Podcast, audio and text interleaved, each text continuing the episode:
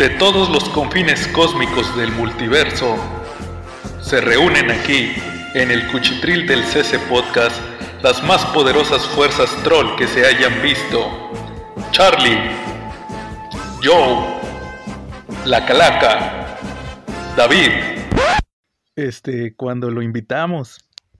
Y los gemelos fantásticos San y Jaina con su mascota espacial Greek. Todos dedicados a destruir la paz y la tranquilidad del chunga y comentemos cómics. El CC Podcast.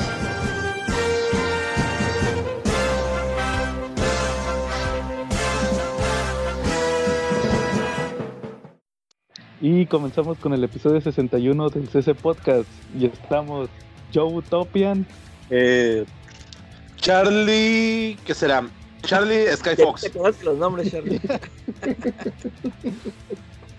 Este, ni modo, me tocó Gibran Clow. Ah, no es cierto, ¿eh? La chica, la, la hija. Chloe. La Calaca Simpson. Y no dije Joe Hutchins porque pensé que me le iban a ganar. que lo dejé libre y no lo usaron. Ese era el chido, el Hutchinson. Bueno, y como cada semana, pues vamos a empezar con los saludos. Saludos a toda la banda en Comentemos Cómics. Ya saben, el mejor grupo para hablar de cómics en todo Facebook. Eh, saludos a nuestro amigo David, a nuestro amigo Tello, a Carlos Roldán que nos acompañó ayer en el show de Charlie. ¿Verdad, Charlie? Sí, claro, súper bien que estuvo ayer la plática del Comic Code, ¿no? Sí, también a nuestro amigo Uriel y a nuestro amigo Quetza, que lo saludamos donde quiera que esté. Sí, Ah, no, aquí ando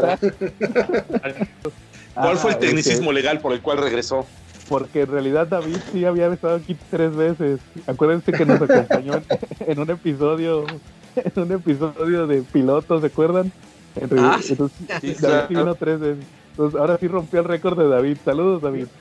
Nomás eso viene a, a romper el récord. sí, entonces ya por eso vino. Charlie, saludos esta semana.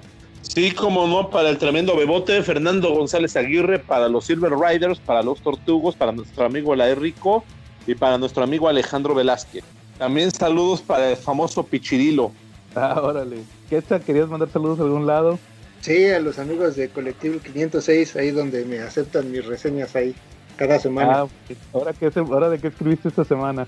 Fíjate que no, voy atrasado, voy a escribir esta semana, estoy este, leyendo el, el de Prometea, este, Ah, tomo órale. dos que salió. El tomo 2. Sí, sí, sí. De ese Ah, va a ser esta bien. semana. Muy bien, Quetza, esperamos tu reseña porque sí está muy interesante ese tomo 2. Ya lo estuve yo ojeando. Bueno, Bueno, muy bien. Charlie, cochino español. Ah, pues ¿qué crees? Esta semana el cochino español nos trae una gran sorpresota. Nos trae el siguiente número, de, el número 2 de Batman Kings of the Fear. ¿Qué tal, eh? A mí me gusta muchísimo el trazo de Kelly Jones. Eh, de repente sí, como que atenta con... Tiene el, tiene el error de los grandes dibujantes porque atenta contra la perspectiva y contra lo humanamente posible en los dibujos. Pero se le pasa porque es un dios dibujando, ¿no? ¿O tú cómo ves? No me gustó. Yo por eso no. Ya lo y no me, ya lo y no me gustó su dibujo ahí. Ya está muy deforme. Ah, Es la parte que te decía, que de repente atenta un poquito contra lo que es humanamente realista y humanamente posible en los dibujos. Pero bueno, vamos a quitarnos el mal sabor de boca con Marvels, con el número 4 de 6. ¿Qué te pareció? Fíjate que estuvo bien. Hasta eso me gustó cómo se resolvió. Ya salieron los Avengers de Airtex, de Marvel Sex. Entonces, pues faltan dos números, pues habrá a ver qué, qué se soluciona. Sí. Pero ahí va. Oye, y sea, también salió de parte de... También de Panini salió algo muy bonito, ¿eh? Ya tenía rato que no salía. eh, salía algo, pero salió de Hit Girl, salió Hit Girl en Hong Kong, de Daniel Way y Guaran Parlov, y la verdad promete, ya lo empecé a ojear, y promete, y algo que te va a gustar a ti, que seguramente tú vas a querer comentar, salieron dos cosas de Conan, una de Conan acerca de la guerra de las serpientes en Grapa, y me hinco y reverencia y hago una salutación al sol porque salió el número 2 de la espada salvaje de Conan, ¿verdad? Sí, y de hecho eh, ya pueden ver en nuestro canal de YouTube eh, la reseña del tomo 2 de la espada salvaje de Conan que trae los primeros cuatro números del formato magazine de la espada salvaje de Conan. Fíjate que ya lo... Vea cómo lo- está el golpe, espadazo. 199, Charlie. Pero trae Oye, buenas y Conan se me va a quemar a echar una muy buenas, ¿verdad? Sí, ya anda con... Ahora sí que anda ahí, este, nomás haciendo el delicioso. Oye, ¿y crees que Conan me va a estar echando una mirada fea si prefiero mejor comprarme un lunch cuatro días en el trabajo a comprarme su tono? Probablemente, probablemente sí te va a decir el mirar la mirada con la que te mira Conan. Así que Probablemente, cómpralo, Charlie. ¿verdad? sí. Ok. Entonces, muy bien, Charlie. Entonces ahí quedó el cochino español. Hola, ¿qué tal, Nakamas amigos del CC Podcast? Soy Carlos y les voy a contar acerca de las novedades por parte de Panini Manga para la tercera semana de noviembre. De 99 pesos tenemos el número 65 de Bleach, el número 35 de Shokugeki no Soma o Food Wars y el 33 de Hunter x Hunter. De 109 está el número 3 de Rock Lee y los números 7 de La Rosa y la Bestia y Yagan. De 119 está el número 10 de Junjo Romántica y el número 12 de Dragon Ball Super. De 149 está el número 26 de Inuyasha. También el número 26 de JoJo's Bizarre Adventure, que en realidad es el número 9 de Diamond is Unbreakable. Y la novela de Naruto The Last. De 199 el número 2 de Yu-Gi-Oh! De 290 el 23 de la colección de Dragon Ball y de 1099 el box set de Knights of Sidonia. Si desean checar algo del material, bueno, ahí pueden ver en el canal de YouTube, Instagram, Twitter y Facebook de Comic Review con Carlos Roldán. Ahí también pueden mandar mensaje con sus pedidos y los espero en el local en Avenida Tamaulipas, esquina con Alfonso Reyes, en la colonia Condesa, Ciudad de México. Para esta semana lo más recomendable es por supuesto el box set con los 14 números de Knights of Sidonia de este mangaka Tsutomu Nihei.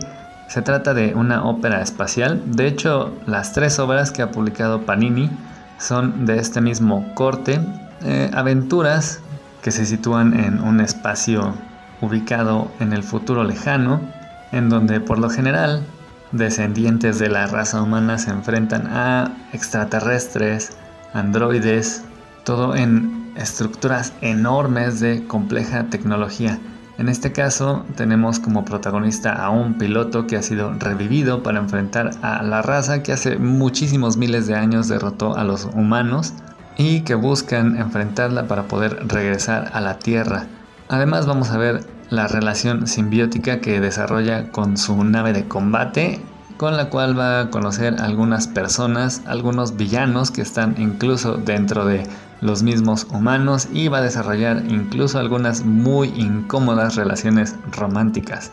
Toda la obra de este mangaka vale bastante la pena. También ha publicado Panini Blame, que es una obra en un formato monster. Son solamente 6 números, pero de 250. Y actualmente están publicando Aposims. Todas, si bien están relacionadas y llevan el mismo tipo de narración, son bastante distintas entre sí. Para todos aquellos que gusten del romance, pues está el romance escolar de Escolapia Picante en La Rosa y la Bestia y tenemos algo de Yaoi con manotas deformes en Junjo Romántica. En la colección de Dragon Ball, bueno, ya llega la saga del Trunks del futuro, mientras que en Dragon Ball Super Goku y Vegeta quedaron fuera de combate con Moro, así que se van a entrenar.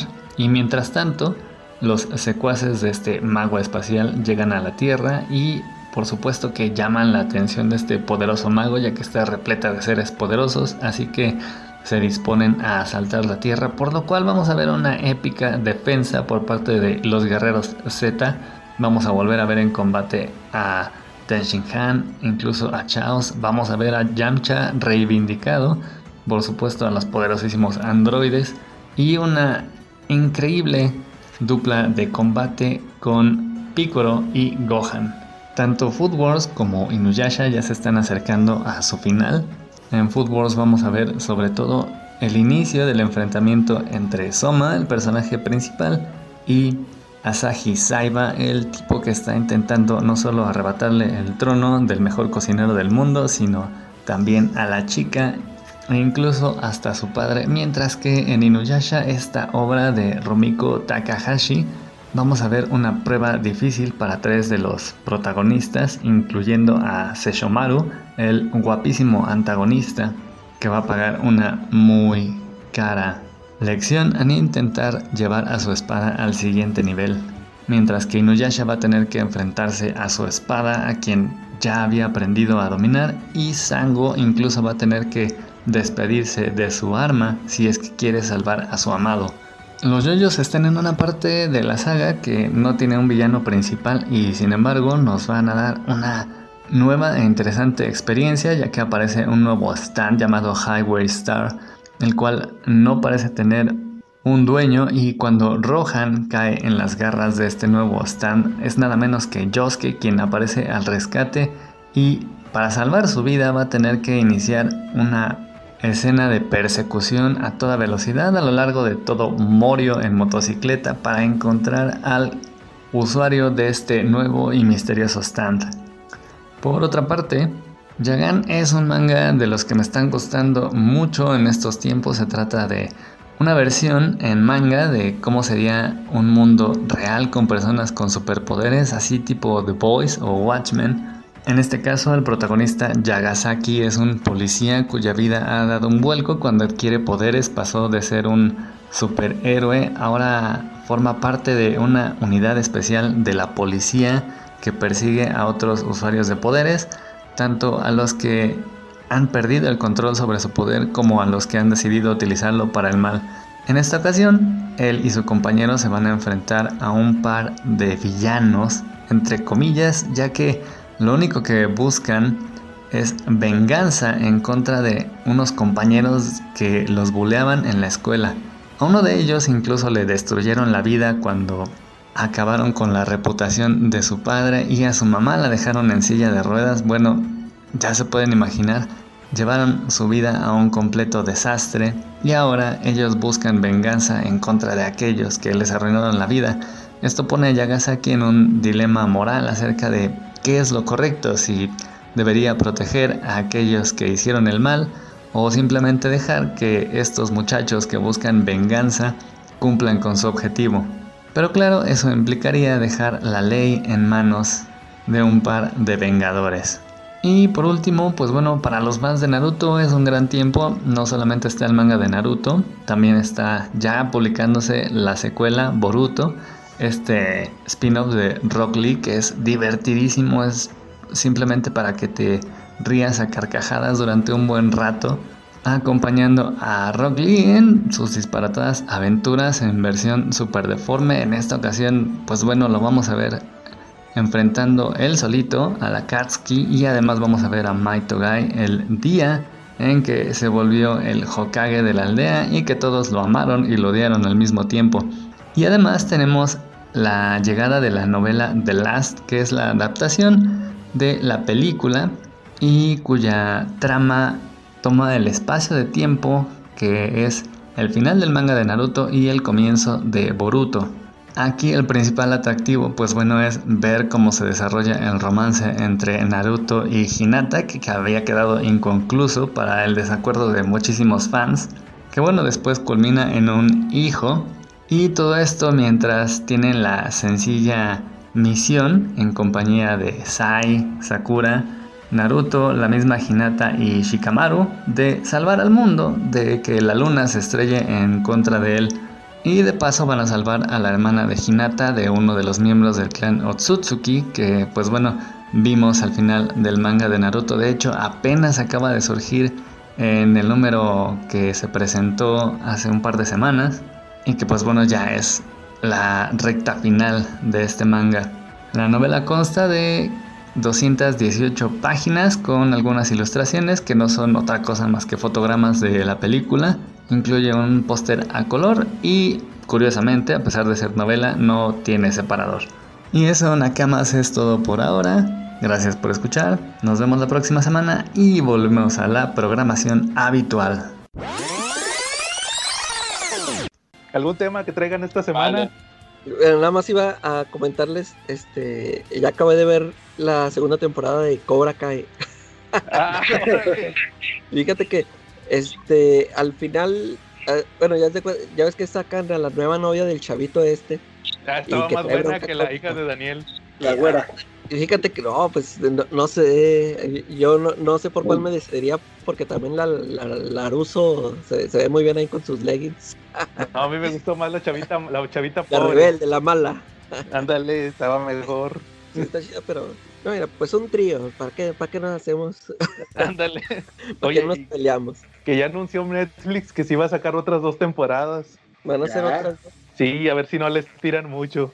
Sí, eso es lo que sí te iba a comentar. De que sie- siempre cuando hay una escena en la que el, el Johnny y el Daniel ya están ahí de cuates y siempre pasa algo y ya otra vez se pelean. ¿no? Ándale, es- eso, eso es lo que, lo que me gustó de la temporada 1, que, que re- realmente ninguno de los dos era malo, era puro circunstancial. Sí, Ya la temporada 2 como que estiraron mucho eso del chiste. sí. Y, y lo que mm, como que no me, me sigue sin cuajar es este lo del Chris. Ya ves que desde el desde la primera que habían dicho que estaba muerto y luego regresa y, y luego que ahí anda diciéndole a Johnny que, le- y que ya va a cambiar y no sé qué. Y al final se queda con todo el changarro. Eso Sí, no se, se me que hace se quede con justo. eso de- ay. Y este. eh, me, me gustó al, al final la, la batalla que se da ahí en la escuela porque yo sí estaba pensando que, a lo que se iba a terminar otra vez con un torneo. Ajá. En un torneo y pues me gustó que ahora fuera acá en una, una pelea ahí campal. Claro. Y- sí, Y, oye, y estuvo así muy. Ya es que salen los otros Cobra Kai. Pero qué onda, Está- ya tiro Ya ya, los muchos viejitos. cabrones, sí, este, o sea, el, el Johnny ahí sí se ve este ya cansadón, pero pues estos no sé si porque salieron pelones, pero ya se ven también ya bien, muy amolados. sí, justo en el, co- como decía Deadpool, este, risa para, para- risa para ocultar el dolor. Y, y a lo Entonces, mejor lo que va a estar bueno es el, el regreso o la reaparición de la, de la novia, ¿no? De, Que salen de Boys. secundaria. Ah, sí, eh, Que ya está bien, que sí se ve bien amolada. Esa es la más amolada de todos. eh, Es la, la, la que era la jefa de, de Homelander. Ajá. Ah, ¿es Está sí, la que le daba de comer. ándale, Ah, caray. ya se ve bien amolada. Y estaba bien guapa cuando estaba chavita. Sí. Ah, sí, claro, sí, perdóname, sí, ya, ya, ya. Sí, sí, sí. Pues sí, a, a ver qué pasa con las otras. Ojalá y no, no estiren de más la, la, la historia. Oye, Calaca, y pero tú sabes, ustedes ahorita que dijiste de los, de los otros Cobra Kai, sí sabían que el que se muere, ya ven que se muere uno ahí, spoiler. Sí. Sí Ajá. se murió en la vida real. Ah, sí. Sí, como a los dos o tres meses. Órale. O sea, era, o sea, si estaba su- enfermo, qué rollo. sí estaba enfermo. Por eso estaba todo molado. Fue lo último que grabó. O sea, ponle que tampoco eran super actores, va, de que jalaban, pero fue lo último en lo que salió eso. Eh, ya grabó su muerte y luego como a los dos o tres meses se murió. Órale. Sí, eso estuvo gacho. No, chido que, que ya viste la temporada 2. Sí, sí, Pero sí te gustó. está bueno. Sí, sí, sí está bueno, sí me gustó. A ver, a ver qué tal Oye. están las otras. Ya estás. ¿Y ¿Qué es algún tema que nos quieras platicar esta semana? Ah, pues nada más les iba a, a comentar que como les había anunciado, sí fui a, al- al Sanborns a comprar mi 3x2. Agarré un par de Ajá. cosas, pero en particular el de Thor de Renacido, del último tomo de Salvat, que ya también me lo aventé. Ya lo, habíamos, ya lo platicamos la semana pasada, la verdad es que está bastante bueno, sí lo recomiendo ampliamente. Y también agarré el Surfer, Silver Surfer Black, que no lo tenía Órale. y este ta- también me gustó ahí este creo que es una buena historia y que sin duda hay que leer ahora para el siguiente evento de Marvel que es el de King in Black cuando viene otra vez Null ya Ujú. se, se va a querer echar a todos entonces esta obra de, de Silver Surfer Black también es este va a ser muy importante para lo que viene sí me gustó mucho Eh, la verdad se me hizo un poco caro por la cantidad de páginas que trae o sea trae Ajá. los cinco números del Silver Surf- Surfer Black y luego trae la muy buena historia también de que escribieron Stan Lee y Moebius de Silver Surfer, el de Parábola, pero es muy Claro. chiquitito, entonces son pocas, son pocas páginas para los 370 pesotes que cuesta, pero o sea, el 3x2 no dolió tanto. Claro. Sí, Sí. apenas así sacar ese tipo de tomos. Muy Sí, bien. Yo esta semana nada más leí, fíjense, el, es el Batman White Knight presenta Harley Quinn. Es el ¿Es el spin-off, número uno? El número uno, sí. Fíjate que lo estuve leyendo también por morbo, más que nada porque, eh, pues porque es del White Knight y esta, la portada es de Sean Murphy y él, y él quedó como editor, supervisor, o sea, él va a estar checando que los escritores y dibujantes de los spin-offs sigan la misma línea. De hecho, él aparece como, eh, que él, ya ven que mencionan el que uno es el escritor, pero otro es el que hace el plot. O sea, él, el, el que tuvo la idea general de la historia fue él, Ah, pero se la encargó a una escritora que se llama Katana Collins. No la, no la ubico yo. no. Eh, ¿Yo? y, y el dibu- y el dibujante es Mateo Escalera, que es el que estuvo haciendo Black Science con Rick Remender en, en Image. Pero fíjate, él tiene un estilo así medio curioso. Pero aquí el, el estilo que le mete a específicamente a- al Batman White Knight eh, es casi igualito al de Team Sale. Yo ya lo conocía, pero dije, ¿a poco es este? Y si aquí dibuja como Team Sale, me, me recordó mucho a Team Sale. Entonces, este, la historia, pues se trata de que, fíjate, eso es lo, está interesante. Na- nada más para comentarles, pasan dos años desde el Curse of the White Knight, que fue donde se quedó la historia la última vez. Porque del White Knight normal al Curse of the White Knight pasaron nomás como menos de seis meses Sí. ya en la aquí ya te dicen no ya pasaron dos años entonces está Harley Quinn que spoiler tuvo unos gemelos del guasón Esa- eso pasó en Curse of the White Knight al final ella estaba embarazada y aquí ya nacieron los bebés y ella ya hizo su vida y luego resulta que le avisan que hay un este imitador del guasón andan matando unos actores y ella es detective ah y te, lo rebotean que aparte de gimnasta y este psiquiatra, también era teibolera. Así conoció el guasón por andar de teibolera. Y ahí sacó la idea del traje de Harley Quinn. O sea, fue un reboot que se aventó Sean Murphy. También era teibolera, entonces este a- ahí te- tiene mucho que ver con cómo conoció el guasón. Entonces la- le, le invitan a ella a participar, pero ella dice, no, pues no, mira, no tengo ni licencia de, de médica, ni soy policía. Entonces ya le, le dice, no, pero tú eres la experta más grande del mundo del guasón, entonces ocupamos que nos ayudes a, a solucionar el caso. Y ahí anda viendo que ella es la que, des- ella es la que se da cuenta que, que es un imitador. Entonces no sé si se acuerden que en el Batman White Knight salió otra Harley Quinn, había dos, Eh, sí.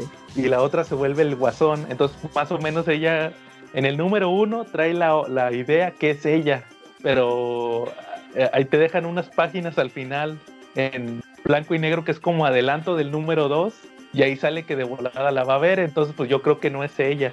O sea, lo primero que piensas, es ella, voy a irla a ver. Entonces por ahí va la, va la tirada de que andan matando actores con métodos del guasón, entonces es un imitador. Por ahí está interesante la historia, sobre todo, te digo, lo que me llamó la atención fue eso, que, que pasaron dos años, entonces hay muchos eventos.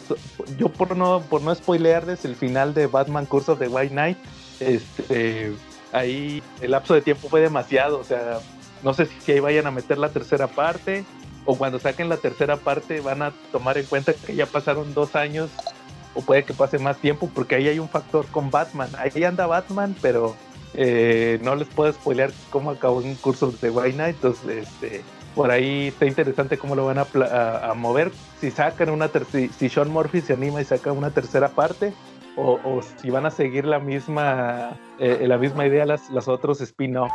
Entonces, pues ahí está interesante para que lo revisen. Ok. Muy bien. ¿Algún otro tema que traigan? Charlie. Eh, no, de momento ya no.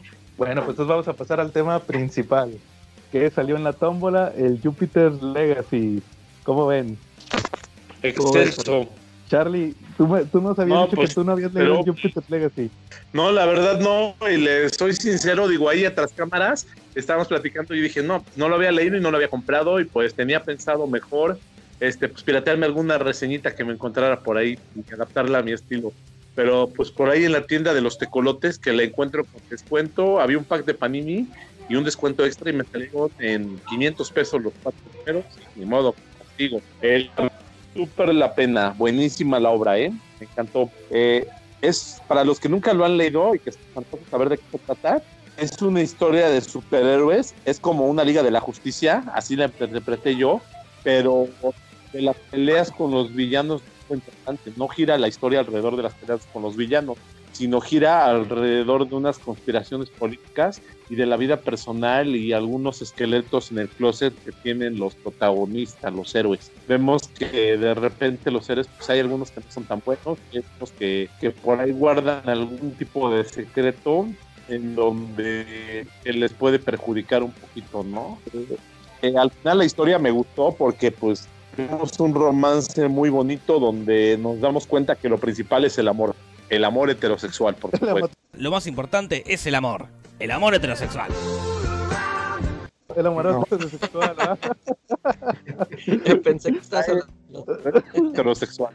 Oye, ¿No? cuando, cuando dijiste lo de. Cuando dijiste eso de que te que no lo ibas a leer y que te ibas a, a, a volar una reseña, lo primero que pensé fue el, el mirar con la mirada que te mira Conan. Mm, mira con la cara que te mira Conan. Para mí que sos un mentiroso. Exactamente. Así más ¿no? Sí, de hecho, ahorita fue un homenaje de hacer el del amor heterosexual, ¿no? Sí, muy bien, Charlie. Oye, bueno, pues sí, tocó Jupiter Legacy en la tómbola, una obra de Mark Millar. Creo que fue lo que se te olvidó decir, Charlie. Nada más, que es una obra de Mark Millar y de Frank Whiteley, uno de los artistas, eh, pues, ¿qué, ¿qué, podría decir de Frank Whiteley con su Más estilo? Más, sí, también, aparte, aparte Calaca, que es uno de sus estilos más artísticos, más detallados, pero se tarda un chorro. Sí. Este, este cómic de Jupiter Legacy se tardó como 5 o 6 años en salir. Empezó por ahí de empezó por ahí de 2013 y acabó por ¿qué te gusta? De 2017, más o menos 2017 sí fue cuando acabó. Y todavía Entonces- seguimos esperando la última serie.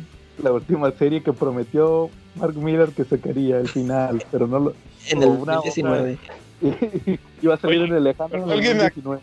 Que alguien aquí, que no quiero mencionarlo, pero que es puro hueso, nos dijo que en, la- en, el, en el Facebook de Comentemos Comics, en una publicación de Mark Millar, que Mark Millar es un vendedor de espejismos. Pues sí, porque él dijo que iba a salir su, su, Es cierto, porque dijo que iba a sacar su secuela y nunca ha salido. que ya, ya se van a hacer dos años que la anunció que iba a sacar la, la tercera parte. Pero bueno, eso lo vemos más adelante. Como, como bien dijo Charlie, pues es una obra que se trata de unos superhéroes, o, es la visión de, de Miller de los superhéroes, pero, pero no se centra tal cual, eh, como dijo Charlie, no se centra en que los superhéroes son eh, eh, que pelean con la justicia, sino que más bien en lo que representa ser un superhéroe, o cómo ven ustedes. Sí, yo aquí lo que me gusta mucho de esta obra es justamente, como casi en todas las obras de Mark Millares, toma un concepto sumamente conocido por todos, en este caso los superhéroes o básicamente la Liga de la Justicia, y lo lleva un poco más a- al hablar de las implicaciones, este, por ejemplo, en el mundo real, este, y es donde justamente empieza así, cu- cuáles son la, la división entre hermanos por la diferencia política e ideológica, ¿no? ¿Cuál es el papel que Ujú. deben de tener los superhéroes este, en el mundo? ¿Hasta dónde pueden llegar para transformarlo, ¿no? Que es creo que una, el cisma entre, entre ambos que da origen a toda esta obra, ¿no? Este, y, es donde vamos viendo cuáles son las implicaciones de cada uno. Creo que eh, el concepto, si bien de repente cae en, el asunto del, del superheroísmo, este, ya por ejemplo con el final que no vamos a spoilear, pero este, al principio la parte interesantísima es, es eso, la visión de, y luego cuando ya este, logran quitar a, la cara principal, las implicaciones de tratar de dirigir la economía, en este caso primero de Estados Unidos y luego tal vez del mundo, ¿no? Este, Ujú. que es algo que ya habíamos visto en otras obras de mucha trascendencia, como pues, puede ser un Watchmen, por ejemplo, ¿no? O como puede Claro. ser Escuadrón Supremo.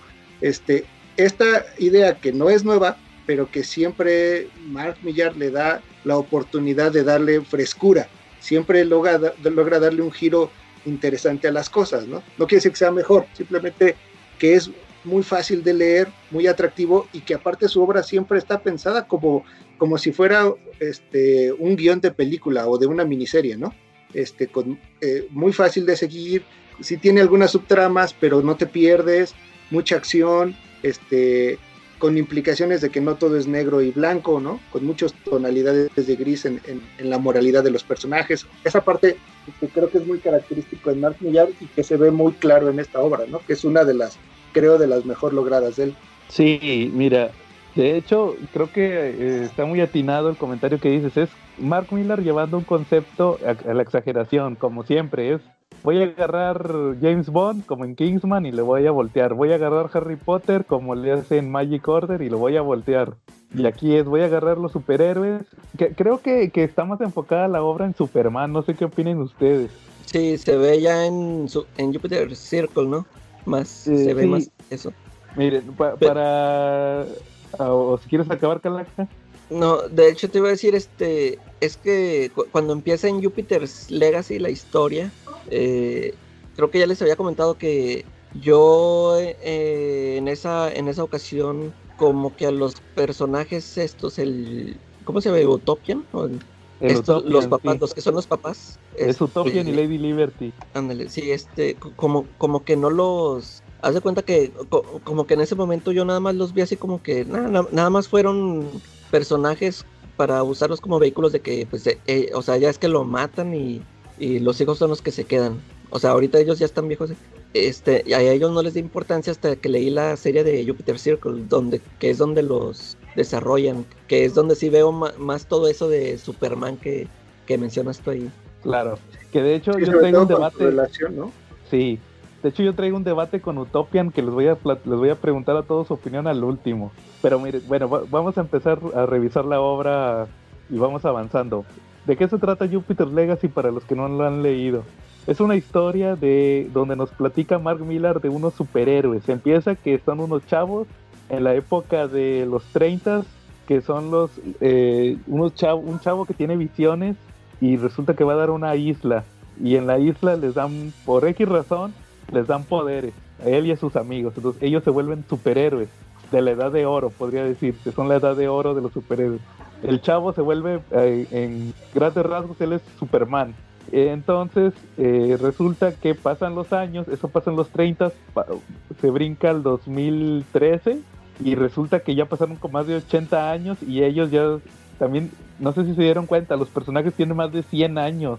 Utopian, Lady Liberty, en teoría tienen más de 100 años cada quien, pero por los mismos poderes eh, tienen mayor edad, de hecho hasta los mismos hijos yo creo que al momento de que tienes habilidades te, aumenta la edad, o sea, envejeces más, más lento. Resulta que ellos fueron los de la edad de oro, pero ya en el presente resulta que todos los superhéroes son, es lo primero que presentan, son superficiales, ya no están interesados, eh, ya no tienen los ideales. Estos chavos originales de la edad de oro fueron y obtuvieron los poderes porque ellos buscaban ayudar a, Estados Unidos. De hecho, es un mensaje muy... En, un principio me parecía un, mensaje muy nacionalista, pero se me olvidó que, Miller ni siquiera es, es americano, él es escocés. Entonces es una crítica, de, aparece también una crítica, por eso les digo que, que no todo es blanco o negro.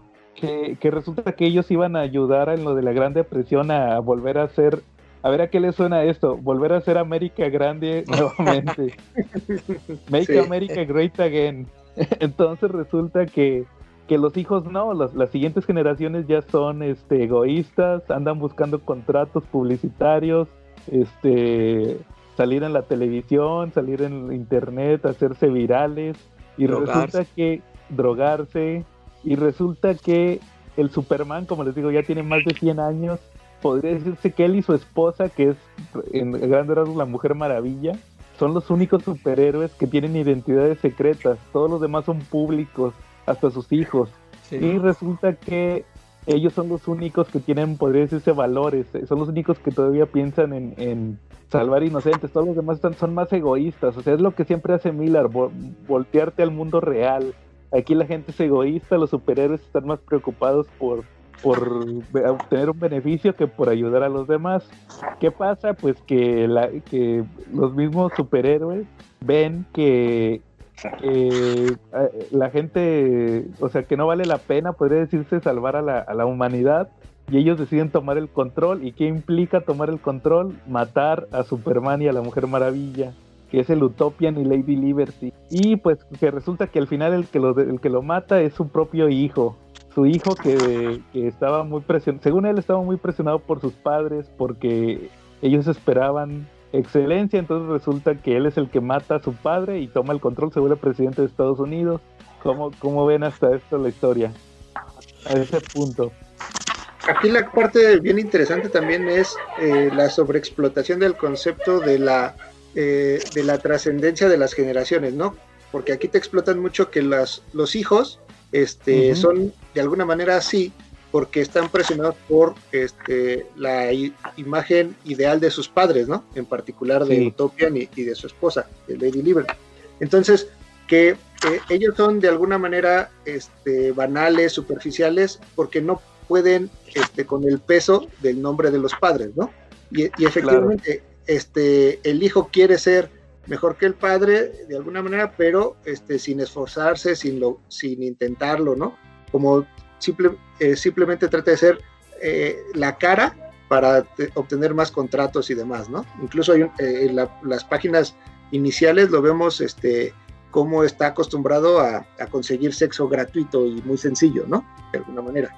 Este, y eh, eh, hay, la diferencia de ideología entre los hermanos de primera generación, vamos a llamarlo así, entre, entre Utopian y su hermano este, el Brainwave, este, Walter Thompson, son eh, lo que da origen a, que el tío Walter instigue al hijo a matar al padre, ¿no?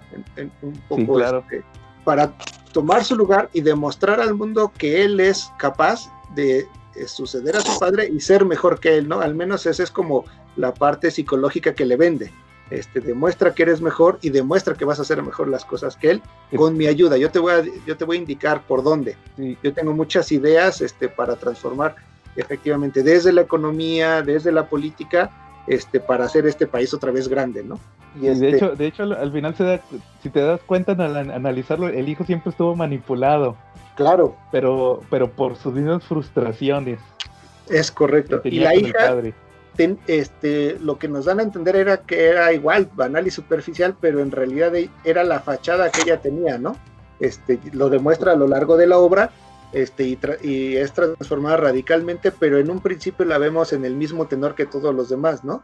Este, y ya las nuevas generaciones este, no quieren seguir eh, los pasos de Utopian y, ahí es donde todos son fácilmente seducidos para, ahora sí que echarle un montón para poder derrotarlo, ¿no? Porque es el, ser tan, es el héroe tan poderoso que uno solo no podría haberlo hecho. Sí, de, hecho me llama la atención que, no sé si se acuerden, cuando van a matar a, a Utopian, empieza a pedir ayuda, que el, que esté disponible, ayúdeme porque los, eh, está pasando algo, les lavaron la cabeza. O sea, él en primera instancia cree que, que les están controlando y es uno de esos superhéroes que dice, oye viejo, anciano, miren al anciano, todavía cree que nos están controlando. No, somos tus compañeros que ya, ya nos tienes harto. Cuando ya llega el hijo Brandon y, lo mata, ¿verdad? Y como dices, todo instigado por el hermano que también tuvo que vivir, a pesar de tener habilidades, también tuvo que vivir a la sombra del hermano. Eh, eh, tanto el hermano como el hijo tienen, se sienten eh, que, se sienten menos por culpa del, del, del Utopian de Sheldon Sampson, porque los hace menos por, por sus ideales. Él tiene sus ideales de que tenemos que ser perfectos, tenemos que ser el, el modelo a seguir y también que al final es, es este autoritario, ¿no? Eh, eh, no es una democracia este, el equipo, ¿no? Lo que vemos es que al final Utopian es el que tiene siempre la última palabra y lo que él dice se hace. Entonces eso va generando los resentimientos que desembocan en esta situación. Este, que sobre todo lo vemos en Jupiter's Legacy, pero en Jupiter Circle vemos esta parte como él es perfecto, ¿no? Este, justo em, emulando a Superman y a, toda, a todo esto. Entonces, eso es lo que hace que su sombra sea tan grande que, que tanto el tío como el hijo este, al final decidan deshacerse de él, ¿no? Claro. ¿Tú qué opinas, Calaca? Mira, a mí, se, a mí se me hace que este, yo como que no siento que, que todos los superhéroes este, se sintieran este, menos o, o, que estaban hartos del, del Utopia porque les decía el qué hacer, sino que eh, todo, es, todo es obra del, del, hermano este malo, el Sheldon. Ajá. Este, o sea, por- porque desde el principio, pues eh, como, como dicen, o sea, este es Superman, él este, quiere ayudar a la gente, y, o sea, quiere ayudarla, no, no quiere este, decirles qué hacer, si- sino que, ya, ves, el, el hermano es el que le decía, no, es que tenemos que hacer esto y lo de la economía, y él les decía, no, es que en eso no nos vamos a meter, nosotros estamos nomás para ayudar, no para decirles qué hacer. Y, y, lo- y los jóvenes, lo- los que ya son sus hijos, a ellos no les importa ser superhéroes, ellos lo, lo único que quieren hacer es este, andar de fiesta y todo esto. Y, y de ahí se agarra el, el Sheldon, o sea, de ahí les lava el cerebro de que no, no se dejen que este les diga qué hacer, ustedes, este, por eso los une y vamos a, vamos a fregarlo para quitarlo del camino. Ya ves que él, este, el hermano siempre le, le estuvo diciendo de eso, de que tengo el plan este de, de la economía y el, y el Utopia nunca quiso. Y también, y de ahí se agarra para decirle al, al hijo de, del Utopian que, no, pues eh, vamos a echárnoslo para ya sacarlo del camino y, tú te vas a quedar, o sea, de presidente, pero pues en realidad él era el que, eh, el que se iba a quedar, o sea, él era el que siempre quería tener este, el control, él quería ser el, el bueno. Y pues se agarra del el hijo pues es igual de poderoso y para que lo puedan matar. Pero sí, yo pienso que todo, toda, toda la bronca se viene por el, por el hermano, de que él es el que en realidad quería ser el, el dueño del mundo, él, él quería mandar. Y adelantándonos un poco a lo que vamos a ver seguramente más adelante con el Jupiter Circle, él es el que de alguna manera provoca también la división del equipo este, cuando primero le quita a la chica al Skyfox y luego este, se lo echa en cara, ¿no? Entonces, en Sí. realidad, el, el hermano siempre fue, este, siempre tuvo ahí problemas con él, con- tanto con, el, con su hermano, o sea, el, el Brian Webb siempre tuvo problemas con su hermano, con el Utopian y con el Skyfox, ¿no? Sí, es, el- es es. que él fue el problema desde el principio. Creo que des- desde que se ve cuando no tienen poderes, que apenas van a la isla, que él, o sea, que era insoportable, que, se- que no le gustaba que le dijeran qué hacer, o desde ahí se veía. To- todo el problema siempre viene desde él. Él, él era el único que no tenía fe, Sí, pero, pero iba porque era el hermano, o sea, porque el hermano lo jalaba. Él fue porque el hermano se lo, lo- se lo llevó con ellos. Lo puede, si, si fuera, si no, pues ahí lo hubiera dejado y no hubiera tenido poderes. Sí, incluso eh, Skyfox y Ut- Utopian eran los mejores amigos, ¿no? Y efectivamente, este va casi, casi de, de, de- de pegoste, ¿no? O sea, pues vente, vamos a, a ver que casi para un- hacer el número, pero en realidad no era tan cercano a ellos, ¿no? Así es. Detalle muy rico en la trama. A mí me gustó mucho lo de la riqueza de Skyfox y cómo, de, y cómo cambia de la riqueza a ser un, un, un contrarriqueza, ¿no? Alguien que, que aboga por el bien de los demás, ya no tanto por la acumulación de dinero para él mismo, ¿no? O para los, para los capitalistas. Esa, esa parte me gustó mucho porque es un guiño a la historia de los revolucionarios. Eh, si de repente echamos una, nos salimos un poquito del mundo de los cómics y entramos en el mundo real, nos vamos a dar cuenta que el Ayatollah, este, Fidel Castro, muchos de los revolucionarios que ha habido en el mundo eh, tienen algo en común. Todos fueron criados por una élite y todos fueron criados y educados fuera del país. Entonces pertenecían a otro nivel socioeconómico del que ellos querían defender. Lo mismo pasó con, con nuestro, bien Sky, nuestro buen Sky Fox, ¿no? Él pertenecía a la élite y en algún punto del camino empezó a querer pues ver por los demás, ¿no? Y es curioso porque al final cuando es derrotado por los superhéroes, cuando le echa a Monterrey todo, eh, eh, la misma gente que él quería liberar eran los que estaban aplaudiendo a verdugos, ¿no? Sí, de hecho, si quieres, ahorita vemos eso porque sí, sí tiene, tienes un punto, pero es más adelante, Charlie. Ahorita que o veamos. más ok, atrás. Depende de cómo lo vean. Ah, sí, es, ah, Ok. sí, es cierto. El Charlie está, manhattanea- está, man- está manhattaneando, está viendo para adelante y para atrás. Saludos a David. Entonces, este, bueno, ahora sí vamos a continuar. Entonces, resulta que hace ahí Mark Miller en, también en tiempo real, hace un brinco como de un año, porque se tardó un año en sacar el número 4. Pero Sí, la historia sí sintieron que pasó el tiempo. en el, en el cómic pasaron como nueve años, pero en la Sí, historia... de, de hecho, fíjate, eh, yo cuando ahorita que los volví a releer, bueno, no ahorita, ya los, los releí hace unas semanas, Ajá. pero sí, este, sí, eh, me fijé en eso, eso que tú dices de que pues se tardó un año, pero pues yo como los leí así seguidos, mm, me di cuenta que, o, o sea, Miller no, pierde tiempo en relleno, sino como que sí, va, sí avanza la historia muy rápido. Es, en eso se agradece porque yo sí sentí eso cuando, cuando llegué a esa parte que dije, órale, aquí ya pasó el tiempo, ya está, tienen al chavito este. Y, y sí, eso me gustó que no estuvo metiendo mucha paja el Miller, o sea, sí se fue ahí a, la- a contar su historia de volada. Sí. Bueno, resulta que, que el hijo de Utopian se vuelve presidente, pero lo que no habíamos dicho es que también tenía una hija. La hija era drogadicta y andaba con un supervillano, con el hijo de un supervillano. Ahí, ahí en el universo de Jupiter Legacy había un supervillano que se llamaba Skyfox, entre comillas, supervillano. Y, y eso lo puedes tomar como que le- el andar con un supervillano lo hacía también como de, de rebelde, ¿no? O sea, de que, pues, Claro. sí, pero pues se topó con un villano, era un villano entre comillas, o sea, porque pues es el, era el hijo del más grande villano, que en realidad también ese grande villano está entre comillas, porque era un villano, pues, que sí tenía corazón, que era bueno en realidad. Sí. Le tocó suerte. Y, y, bueno, resulta que estaba embarazada. Resulta que la hija sale embarazada cuando matan, cuando matan a, a los papás. De hecho, también hay otra, otro punto en contra de Utopian, es que resulta que él, ellos le iban a quitar al bebé y lo iban a adoptar y lo iban a criar ellos.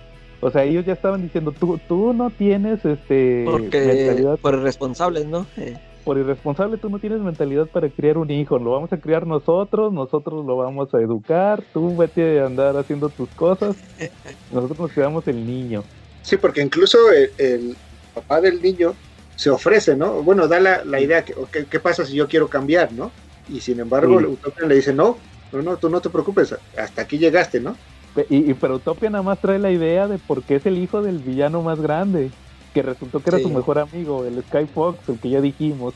Entonces resulta que como mataron a, al el momento en que matan a los papás, se me la iban a matar a ella, pero el novio, o sea, el, el villano que es Hodge, Hutchinson, el hijo de Sky Fox, se la lleva a Australia, se esconden y pasa nueve años. Resulta que ya tienen el niño, tienen un niño que tiene poderes eh, y lo crían escondidos. Ellos tienen identidades secretas.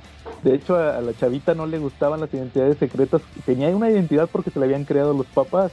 eh, y ahí tienen que es- estar escondidos. Y el mundo, pues resulta que ya está en un régimen totalitario porque lo crió, porque el, el tío y el hermano, este Brandon y Brainwave, que es este, ¿cómo se llamaba? Era este Walter, Walter Sampson, ya controlan el mundo. O Estados Unidos, ¿verdad? Controlan Estados Unidos.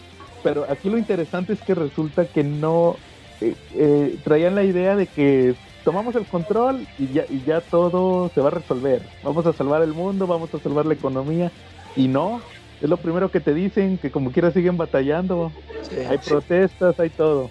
Y algo que, que está bien interesante es que en realidad este Hutchins no tiene poderes.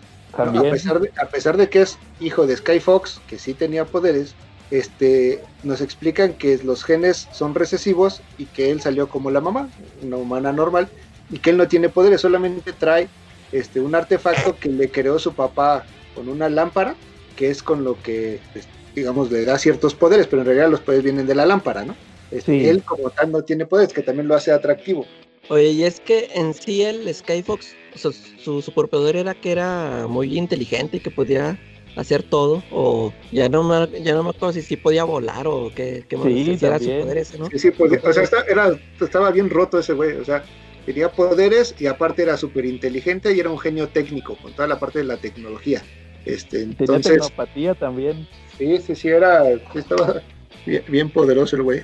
Sí, como que todos tenían super fuerza y super vuelo, pero ah, tenían una habilidad este, que los distinguía. Por ejemplo, Sí, Skyfox, tecnopatía, este Walter tenía poderes mentales y el, el otro, el que no sale en, en Legacy, que es el Flash, pues era que era el más rápido.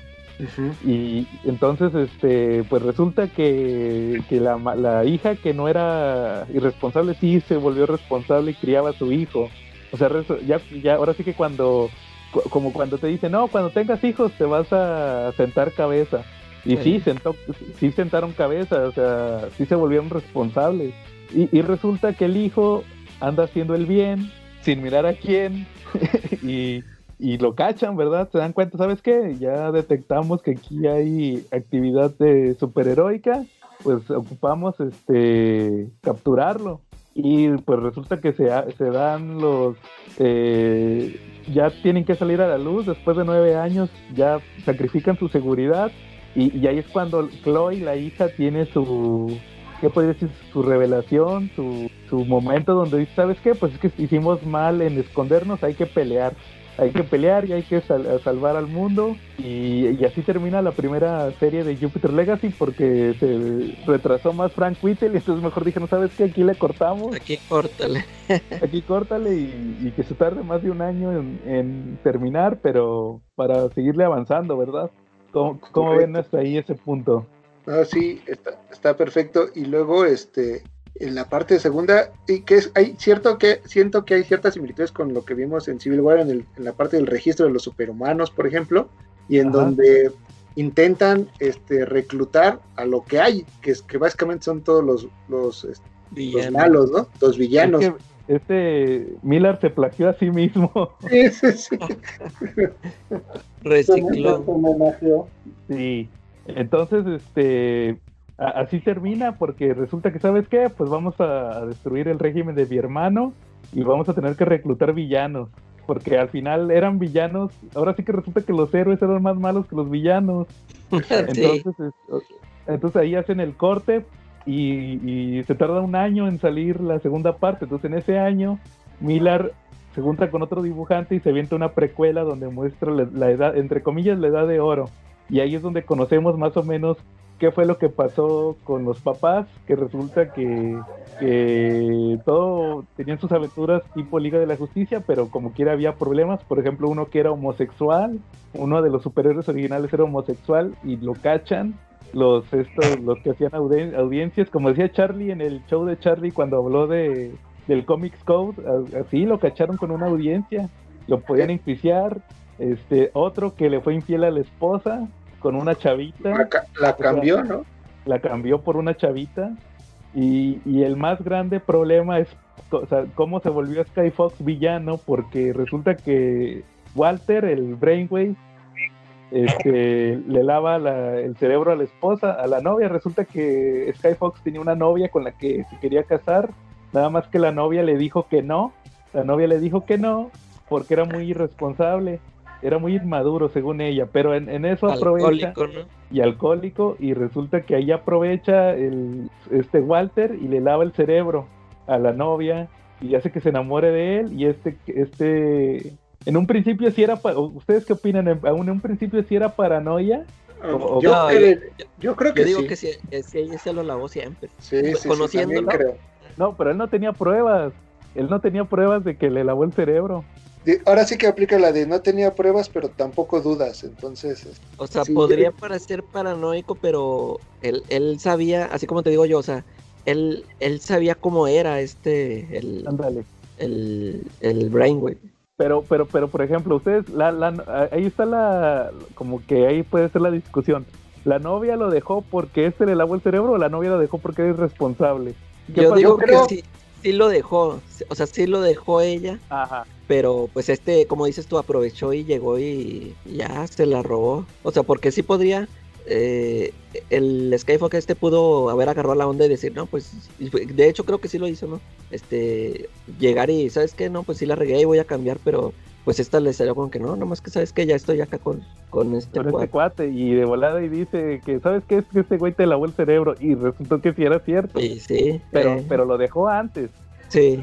Sí, eso sí pasó. Sí, incluso es lo que pasa es ella lo deja después de que le hace la declaración que según esto padrísima que es porque le, le, hace la, declaración en la luna, este el anuncio y el cuando ella va esa es la parte que no entiendo, ¿por qué va con, con este con Brainweb para platicar con él después de que ya lo había cortado, ¿no?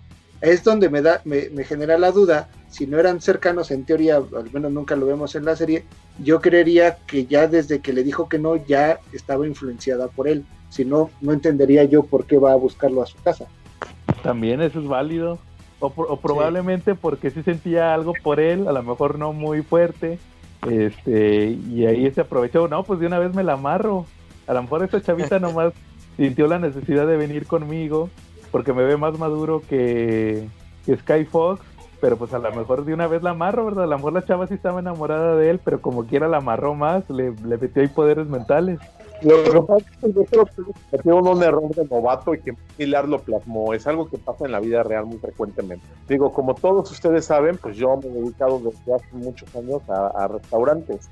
He visto N cantidad de pedidas de mano y es algo. Chavos que nos están oyendo que vayan a pedirle la mano a su novia, que quieran caerle una chava, lo más discreto posible. A ellas no les gusta que salga un caballo y que y que pongan 20 mil cohetes y que entren 30 mariachis cantando para que ustedes les den el, para que chava les dé el sí. Eso no va a pasar, la chava está muy comprometida y aunque quiera se va a ir. Y eso es lo que pasó, ¿no? Yo siento que también es, es algo de, de lo que humana que está plasmado en la obra.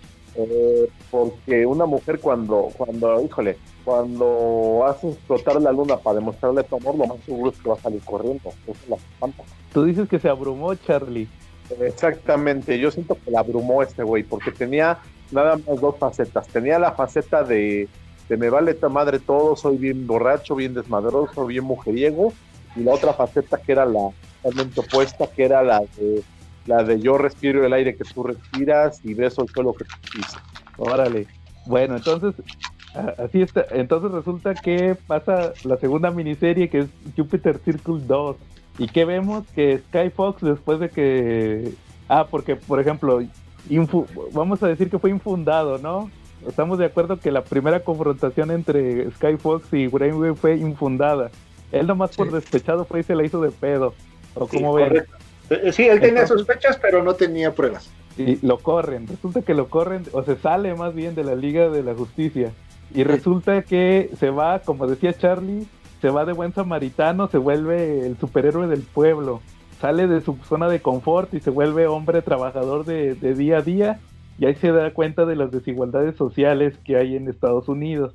Ahí se da cuenta que, que, que la mentalidad de sus amigos está en blanco y negro, o sea, nomás dices vamos a ayudar salvando gente, pero no se da cuenta que hay pobreza, que hay hambre, que hay desigualdad, que hay racismo, este, de hecho se mete mucho en los actos vandálicos, ¿no? Y, y las protestas raciales, ahí se mete sí. mucho.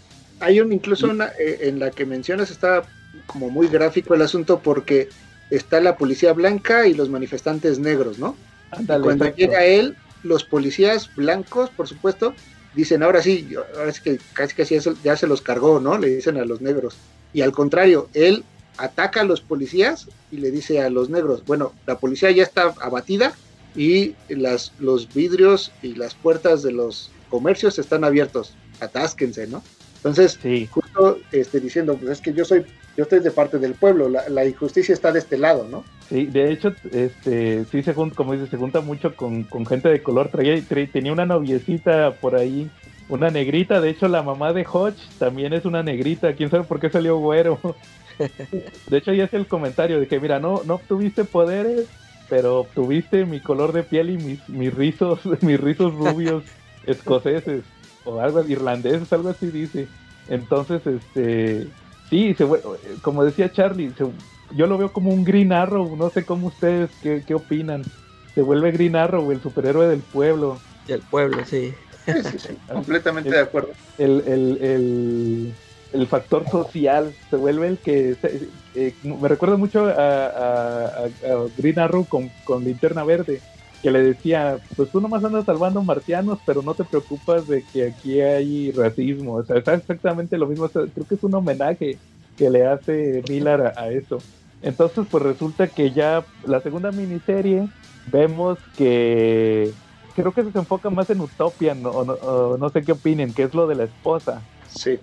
Como que lo otro ya pasa a segundo plano, porque resulta que Utopian, el, el, Walt, el Sheldon Sampson, tiene su esposa Luisa Lane, que al final lo deja porque ella también se abruma. O sea, ahorita el comentario que decía. Charlie de que se abrumó la, la, la novia de Skyfox, pues la esposa también, porque este tipo era demasiado perfecto.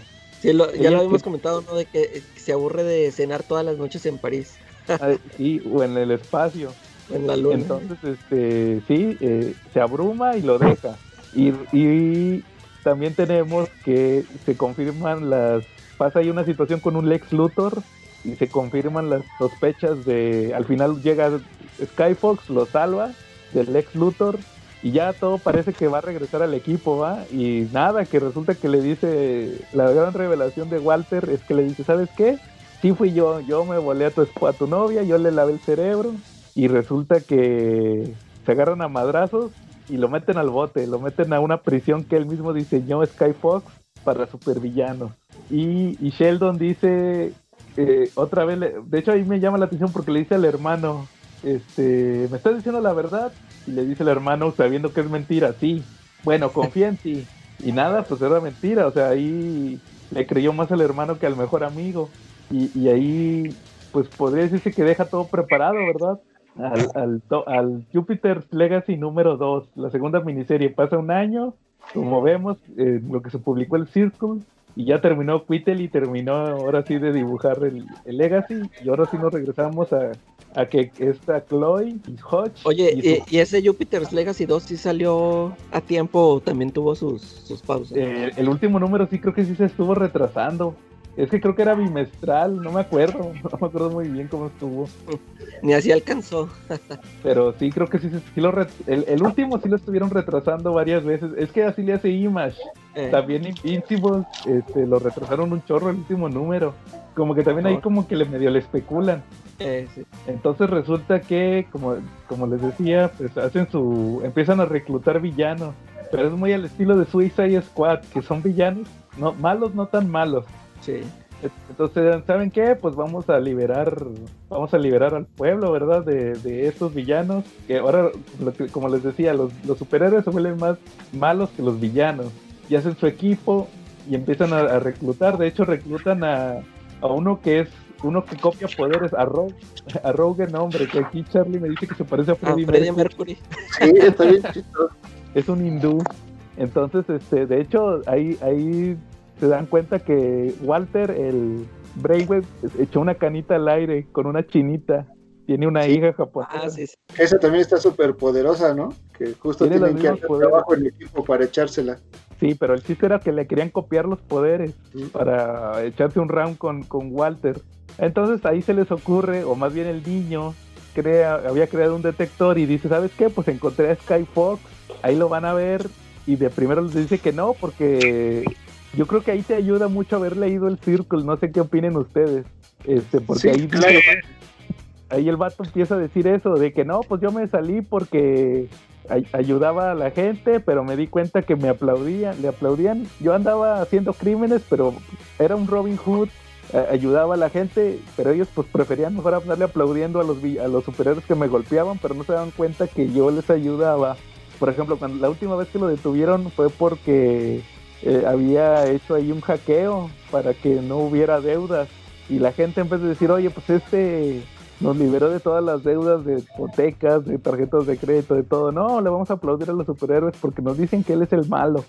Incluso una vez que eh, él en algún momento tiene al vicepresidente de Estados Unidos secuestrado, este, Ajá. y les pone un ultimátum que tienen que sacar a las tropas de Vietnam para poder liberarlo, ¿no? Él Sí, pensando en la gente, este, pero eh, efectivamente cuando, este, no lo podían ni siquiera encontrar los, de lo- los del equipo porque estaba protegido contra todos, ¿no?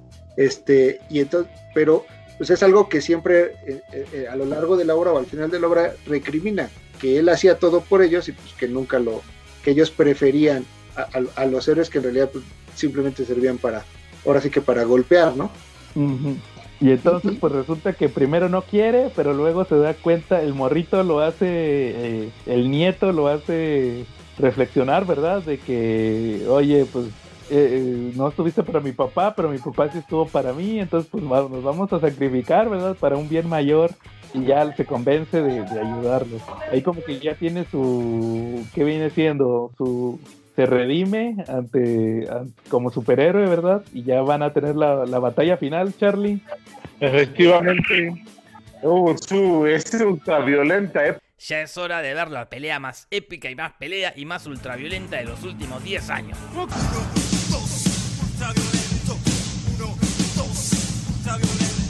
Que de repente ya se arma una pelea, pero de la gran flauta, ¿eh? De verdad. Pues todo se pone ultraviolento, ¿no? A ver si tenemos por ahí la cancioncita. Yo pensé que incluso en esta pelea final ultraviolenta que mencionan, pensé que el papel de Sky Fox iba a ser mucho mayor. Este, digo, al final, como nos lo presentaron en, a lo largo de la obra, y cuando este, van a buscarlo con el alto poder, que, que incluso el nieto dice con su medidor que es el pico más alto que ha visto, este, yo pensé que el papel iba a ser mucho más decisivo, pero sin spoilear, pues se lo echan bien rápido, ¿no? Pues sí, pero Es- le pues- alcanzó a met- Pero si te fijas, sí derrotó a todos. O sí los hizo retroceder.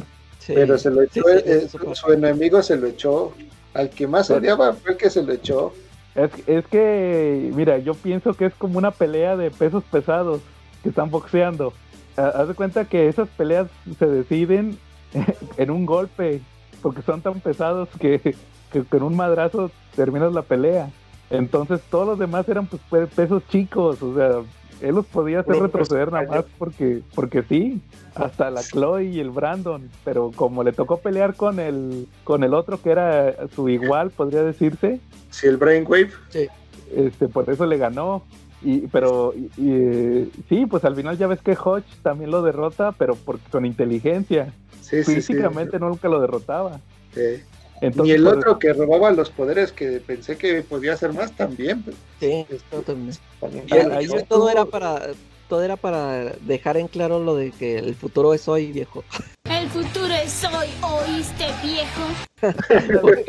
Se echan a todos los a los viejitos y o sea, quedan la Chloe también se se revela como pues le gana a su hermano. Sí. ándale, eso estuvo chido. Que resulta que, que la hija era, era más La fuerte que el hijo, ¿verdad? Oigan, oigan, ¿y ustedes Ajá. saben de dónde salió este superhéroe? Porque al principio, pues nomás eran creo que seis o siete, ¿no? Eran seis, bien poquitos. Es que Pero ¿por qué de repente también. ¿Saben por qué fue? ¿Se acuerdan durante el cómic? Hubo, ellos, ellos platicaban que estaban siendo observados y visitados por extraterrestres que estaban preparando todo para que los humanos evolucionaran al siguiente nivel. Y durante el cómic hay una escena donde ellos pelean contra unos extraterrestres que están abduciendo gente y los suben a su ovni y les están haciendo pruebas. Yo sospecho que de ahí empezó la camada de superhéroes, ¿no? Ah, ¿Cuál es Sí, su teoría? Yo creo que este cua- eh, lo que nos platican es que encuentran la isla por este porque las- los está llamando, ¿no? Y lo que entendí en ese momento es que ellos iban a ser los detonadores de, de otorgar como nuevos poderes a como un siguiente nivel a la humanidad, como que ellos eran los iniciadores. Un poquito este como lo que es, co- como que ellos iban a, a- a simplemente a, empe- a- a empezar el incendio. Yo, yo entendí así, desde este, que eran parte del experimento de esta raza que les otorga los poderes, este, pero no, la verdad es que no, no estoy seguro. La, la teoría de Charlie también su- suena muy buena. ¿Tú qué laca? Este, también me gusta lo que dice Charlie, pero pues ya eso lo se supone que de eso se va a tratar el, el tomo que estamos esperando. Ándale, es su última miniserie. Y, y, este, pero sí, este, como dijo también Quetzal, eh, que se supone que le- les dio poderes a ellos para que eran el inicio y como que se supone que ellos iban a estar, este, pues sí, lo que estuvieron haciendo, oye, ellos estuvieron repoblando, o sea, sus hijos iban a empezar a tener, este, poderes también y así hasta que se hicieran toda la humanidad, este, igual. Yo, yo tengo la teoría que echaron mucha pata, ¿verdad? Y aparte también, eh, aparte de echar pata, también estuvo lo de que el efecto Iron Man, que dice Visión, ¿se acuerdan? El efecto Iron Man, que desde que llegó el señor Stark se empezó a exponenciar. Sí. Entonces yo creo que también por ahí va la tirada. Oye, y luego hay una hay una parte en Jupiter Circle que ya, o sea, ya no le dieron seguimiento, que no sé si vaya a ser importante. No sé si se acuerdan que cuando está Utopian el- con su novia en la luna, que también se topa con unos extraterrestres y se encuentra con una como una Mother Box, ¿no? Ándale, Sí. yo creo que de eso va, de eso va la, la, la última. Que es Ah, una porque civilización, una ciudad abandonada, ¿no? Sí, nada más la dejan ahí guardada y pues quién sabe para qué será esto y ya nunca lo vuelven a, a retomar. Yo creo que por ahí va la tirada de la última miniserie, la que está pendiente. A ver cuándo Oigan. nos... ¿Y les gustó el, el arte de Jupiter Circle? En unos, es que creo que sí son varios dibujantes, ¿no? Eh, lo, por ejemplo, de los primeros números, eh, aunque sí está muy sencillo, pero este sí se me hizo aceptable, pero hubo unos que sí, sí los vi así muy feillillos. Sí, justo la, la primer, eh, los primeros tomos, si no me recuerdo, son de Wilfredo Torres, que lo hace simple, bueno, no sé si sea su estilo, pero como para evocar la edad de oro, ¿no? De los cómics. Sí, ándale, ese se me hacía aceptable, pero de repente había, metían otros y esos no me gustaban. Sí, luego entra un David Gianfelice, algo así, que lo- sus dibujos son muy, muy simplificados. Y luego ya Sí. en, en el segundo tomo, que es Crisis Pros, también como que le baja la calidad a, a los fondos, a los dibujos muy sencillos. Sí, a lo que está, a, lo- a los que no- a lo que nos tienen acostumbrados, sí, sí está así muy. A, a mí lo único que me reconforta del Circle es que Quitelin fue el que se aventó los diseños. Las portadas Sí. que me Bueno, las sí. portadas que me ganó, las portadas que me ganó la calaca lo demuestran. Eran las de boceto. Y, y se nota Sí. mucho la diferencia, por supuesto, con Jupiter's Legacy, porque Frank Pitelli, por supuesto, es, pues, es otra, otro nivel, ¿no? Sí. Y yo, yo nada más quería de- decir de esto que mencionó Charlie, de que una pelea final que ultraviolenta, o no sé cómo, cómo lo mencionó. Sí. Es ultra. Yo, yo nada más quiero decir que la, la pelea más ultraviolenta la leí en Miracle Man. Ándale. No, es que es un meme, calaca. Eso de ultraviolento es, es un vato que hace videos. Por eso dijimos que es la pelea final ultraviolenta. Pero ¿sabes yo creo que con qué me quedo de esta obra? Ajá. Con que al final Hutchkins y Claw nos demuestran una cosa, que lo más importante, Joe, es el amor. El amor heterosexual, por supuesto. Lo más importante es el amor. El amor heterosexual. Que la más heterosexual. Sí, pero, pero, por ejemplo, bueno, entonces ahora sí, antes de pasar a eso, Charlie, pues, que resulta que se pelean, ¿verdad? Entonces se copian el final de Civil War y liberan a todos los villanos, se arma la campal, este, matan a, a Brainwave, Chloe ma- madrea a su hermano y lo mete a la, a la prisión y de la nada que resulta que vuelven a ser la Liga de la Justicia, ahora Chloe es la Lady Liberty, el morrito es Utopian y Hodge es Skyfox Skype. y, hace- y se echa un discurso donde dice que, que deben de servir, ¿verdad? De hecho, ese, ese discurso de la Chloe sí está medio interesante porque ahí dice ella que, que, ellos perdieron la... Que, que ella, ella habla sobre el papel de los superhéroes, dice que, que ellos tienen una identidad civil porque para, para proteger a los suyos, pero también tienen la humildad de proteger a los demás. O sea, creo que de hecho al final tienen una conversación donde mencionan eso, que a lo mejor eso es lo que les faltaba. Que a lo mejor por eso no crecieron bien. De hecho es lo último que dicen en el cómic, que a lo mejor por eso ellos crecieron este eh, arrogantes o egoístas porque no tenían la mentalidad de, de ayudar al prójimo. Que dicen Sí. que eso era lo que tenían de más los papás y ellos no. Es lo último que dicen en el cómic. No sé qué ustedes opinen de eso. Pues, ¿qué te puedo yo decir? Eh, yo me crié en unas escuelas, pues, un poquito conservadoras, y ahí nos decían una frase, nos las inculcaban mucho, que decían que no vive para servir, no vive para, no sirve para vivir. Sí, es que es lo, es lo que te decía que el- estos chavitos como crecieron con los papás que eran los superhéroes, eh, ellos lo tuvieron todo, ya este, eso les faltó, o sea, no tenían empatía con la demás gente, ellos nada más le- les importaban los lujos y eh, andar de fiesta, por eso no, como todo se lo dio, sus papás les dio, les dieron todo, pues a ellos les valía todo lo demás. ¿Creen que está haciendo una crítica velada a las nuevas generaciones, lo que está haciendo Omar? Pues Sí. no. Es que es una crítica que se viene ta- también desde, ya ves que en de- Kingdom Come también lo hizo de esto de que los hijos de los superhéroes no andaban a, no andaban a- ayudando ni nada. O sea, como que sí, sí se ha tratado mucho este tema, ¿no? De que las siguientes generaciones no, no son los mismos que los, que los padres, que los, los superhéroes en realidad. Es algo que también se ve mucho en Spider-Man en el sentido de el sentido de la responsabilidad surge de algo, ¿no? O sea, no, no viene inherente a la persona, este, que es a través de una pérdida o a través de, de- de un crecimiento personal por algún, alguna situación de shock, ¿no? Este, pocas, que es la parte más importante de Superman, que es este, que él sí lo trae como muy en sus valores, ¿no? No necesariamente él, por, él perdió a su, a su mundo de origen, pero es en base a la crianza que obtiene esos valores. pero eh, lo que nos dicen mucho es que a las nuevas generaciones no les cuesta y entonces por ello no tienen ese sentido de responsabilidad que sí lo tuvieron sus padres o sus abuelos. Y, este, por ejemplo, que es algo que vemos en, este, en, en- en Jupiter's Legacy con Chloe, que ella no te, eh, pues simplemente le iba llevando con su máscara de niña mimada, niña rica, este, y cuando ya pierde a sus padres, cuando sabe que, que tiene un hijo, es cuando cambia radicalmente, ¿no? Y después, cuando está a punto de, eh, de perder al hijo, este, cuando van a buscarlos, es cuando le cae otra vez el chip y dice, a ver, lo que tenemos que hacer es ir a pelear, ¿no? No podemos nada más escondernos. Entonces, este, creo que es eh, la parte de, de- que nos enseña que si no se si no haya, si no es a través de una pérdida o de algo, este, no necesariamente va a ser un superhéroe porque sí, ¿no?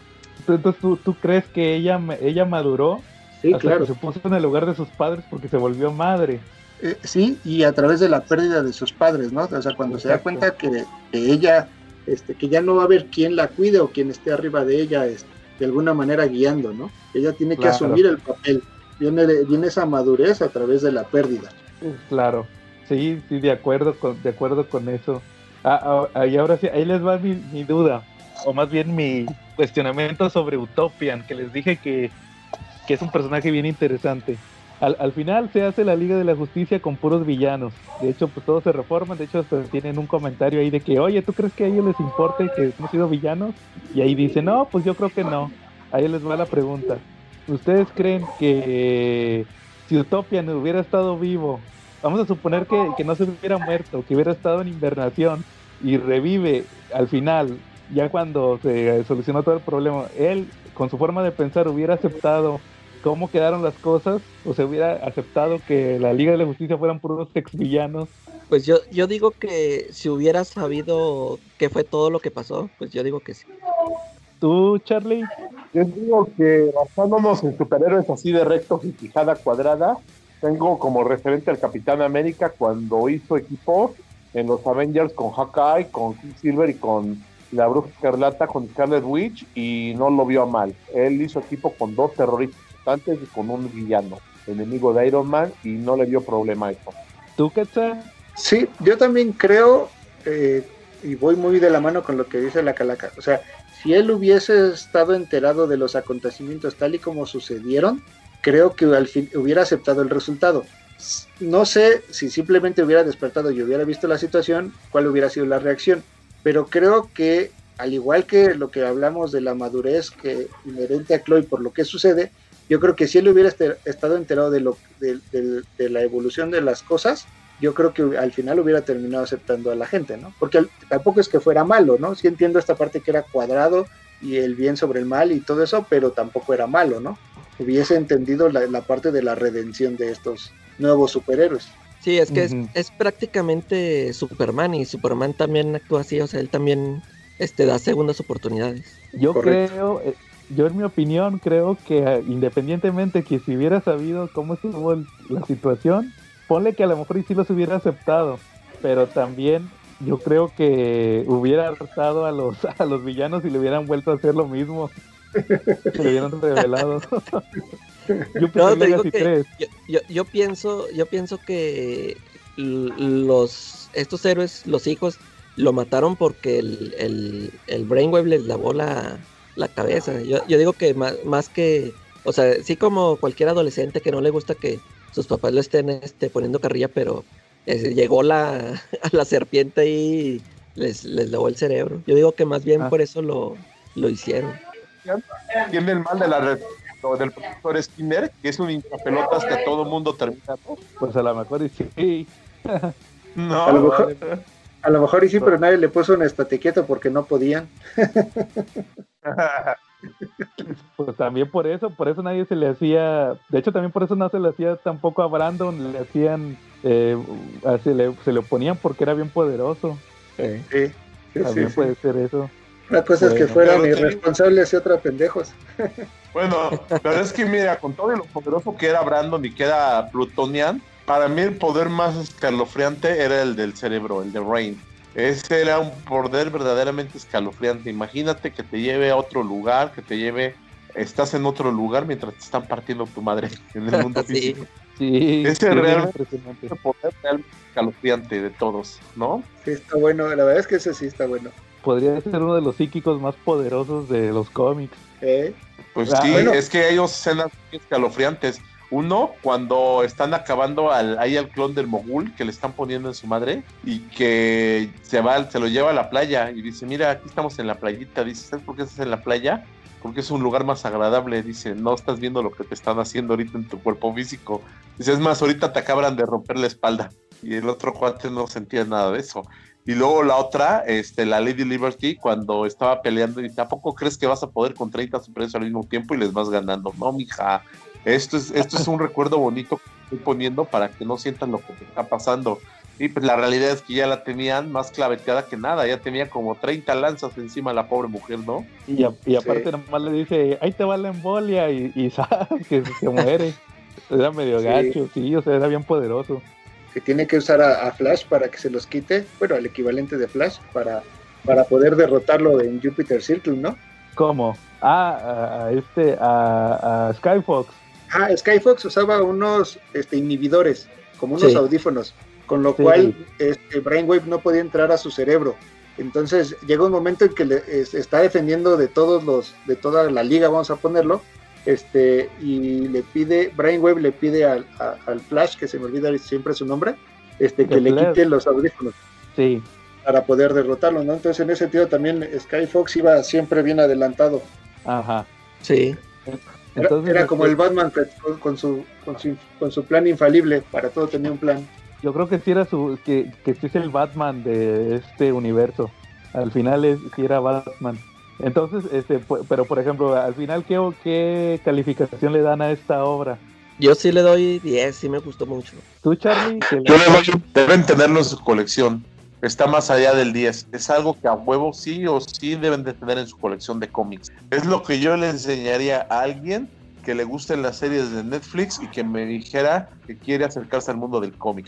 Que le gusten Ah. mucho las series de Netflix, que le, que le guste, es lo que yo le enseñaría para, para engancharlo. Oye, que Netflix va a sacar la serie de Jupiter Legacy. Sí, ya están andan circulando las fotos ahí, ¿no? Ya este con, con los trajes y toda la cosa. De hecho, la, la, la- los que quieran ver a la chavita que va a ser la Chloe, sale en la de la boda griega 2. Creo que ya les había comentado. Es una comedia que se llama eh, Mi boda griega. ¿En griego? Ándale, es a la 2. Cuando ya, cuando ya tienen una familia y todo. La chavita, la hija de los protagonistas, es la que va a ser Chloe. Oye, Oye, y esa de casarse en griego, ¿qué tal? Porque la uno estaba medio chafa el drama, ¿no? Pues es la 2 es puro rebane, Charlie. No, pues no. Está divertida, pero es puro rebane. Oye, ¿y le ganará mi santo grial para agarrar un sueño bien sabroso? ¿Cuál es tu santo grial? Ya se la saben. Mi santo grial para agarrar un sueño bien sabroso es la de Batman contra Superman.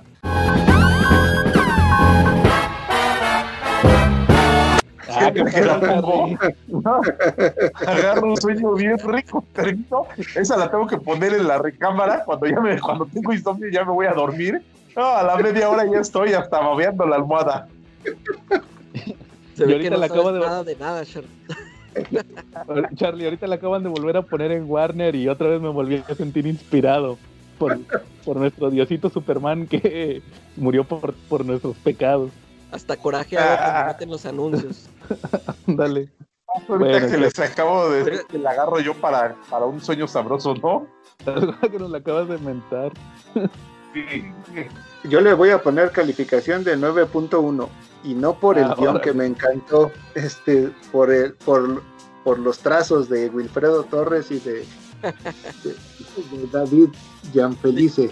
Fíjate Ajá. que Ah, pero no manches, están bien padres sus dibujos, son muy clásicos, el trazo muy No. limpio, eso me gusta. Pero es demasiado limpio, ni fondos le ponen, ni texturas. Ah, eso sí, de nada. repente sí se les pierde. Bueno, sí, de repente parece que estás leyendo Lorenzo y Pepita por el trazo así de sencillo. Está Sí, padre. sí, sí. Fíjate que Pues sí, a mí, aunque, aunque eh, en algún momento me, el dibujo sí me parece así muy simplón, muy sencillo, pero yo no le bajaría puntos porque esa, esa serie de Jupiter Circle me gustó mucho, todo el desarrollo que le dan a los, a los personajes. Ya les había comentado que yo leí Jupiter's Legacy sin, y me brinqué esa porque yo dije, pues esa que esa, para, yo pensaba que nada más era pues, como había dicho John, que este, la hizo Miller mientras este Frank Whiteley acababa de hacer la, la serie que se supone que era la buena. Pero sí, este, sí le, le veo mucha profundidad. O sea, ahorita que le recomendó Charlie, también yo les recomiendo que esa no se la pierdan, que no vayan a cometer el mismo error que yo de, de no de no pelarla, porque porque ven que no la dibuja Whiteley, pero está muy buena, la, me gustó mucho la, la historia donde desarrolla los, a los personajes. Y también leanla, creo que esto no salió, fue en el previo que le decía Charlie cómo es el orden de lectura. Primero te lees el, Lupi- el Jupiter Legacy 1, luego los dos de Jupiter Circle y luego ya te lees el Jupiter Circle, el Jupiter Legacy 2. Pues, pues Así. fíjate que yo esta última vez que la que releí el Jupiter's Legacy, leí Ujú. primero el, el Circle, los dos tomos Ajá, del Circle, y también. luego ya leí los Jupiter's Legacy. Y así también le, le agarré más sabor porque ya ves que, como les digo, yo, yo había leído los dos volúmenes de Jupiter's Legacy y el Jupiter Circle ni lo pelé. Y por ejemplo, en ese momento en que reaparece Skyfox, pues te digo, así como en Jupiter's Legacy 1, eh, el Utopian y todos estos, yo nomás los vi así como de fondo, dije, bueno, pues estos fueron los que iniciaron y ahorita ya no van a ser parte de la historia, nada más fueron los papás de Chloe y Brandon. Y, y así también cuando vi a Skyfox que regresa, o sea, yo no tenía ah, la información de toda su, toda su historia, todas las broncas que pasó con el, el hermano este, el Brainwave, y todo lo que anduvo haciendo ahí de, de revolucionario. Este, ya, ya después de leerlo, pues ya, ya le encontré así ya mucho mu- más profundidad, ¿no? Sí, también. Pues yo, pues así, igual como dice la calaca, lo pueden leer así primero precuelas y luego serie principal o como en orden de cronológico de publicación y todas funcionan. Sí. El chiste es que la lean. Yo, yo fíjense que creo que sí es mi obra favorita de Miller, porque Sí, yo de, venía de todas una- las que ha publicado en Miller World, sí, Sí. siento que es a la que le ha echado más este ganas, no sé. Fíjate, yo venía, en- yo venía de una rachita de Miller de que había leído Kikas y yo, ay, no es que no me gusta Kikas. Nemesis, que pues nada más porque lo dibuja este McNiven. Sí, también no deja mucho que desear esa. Y luego la de, se, se aventó la de Superior, que muchos dicen que es, que es un homenaje a Superman muy bonito, ¿verdad? Pero a mí nomás no, eh, me- Sí, esa no, a no mí me también se me terminó- hizo muy X. Sí, no me terminó de cuajar, o sea, respeto si a alguien le gusta mucho Superior, pero a mí no, a mí en lo personal no me terminó de cuajar. Y dije, ay, a ver qué tal está este de Legacy, va, y ahí sí se me hizo de que como que ahí subió de nivel. Ahí se aventó una rachita muy buena porque luego siguió la de la de Chrononauts, más o menos Ah, esa está, ahí. sí, Esa- esa está buena, esa está... ¿Te acuerdas la, la de los Flash? ¿Cómo era, Calaca? Eh, eh, eh, MPH. MPH. Esa también, sí me gustó. Y fíjate, la de, Ajá. sí, la de, la de Hawk, fíjate que me, me gustaron los, los, como los primeros dos números me gustaron mucho, pe- pero ya siento que al final, este, estas vueltas de tuerca y revelaciones, es- ya se me, se me hacían muy o sea, el, el tipo de, de trucos que usa Miller. Y, igual con este Magic Order y ay, la- las que, la que esa de, ay, ¿cómo se llama la? Empress. Empress, híjole, esa fue también de las de las peores que Y, lo, y luego se aventó una con Capulo, la de esa no la he leído, fíjate, esa ya ni, ni la he leído. Está bien, está bien X, o sea, sí, como que ahí se aventó su rachita de mejores historias. Esta obra tiene muy buenos momentos. Ahorita que hablabas de errores, yo me acordé del error que cometió Hoover. Y pues este Hoover ese era el director del FBI durante los 60 y los 50 y él fue y él también sale en esta obra en el Jupiter Circle. Él quiere hacer que Black que Bolt trabaje para él, entonces agarra y le dice, mira, andate conmigo a trabajar, este, probalo unos días y me decís qué te parece y todo eso y para que la cosa pegue un poquito más, le enseño unas fotos donde se está besando ahí con otro güey.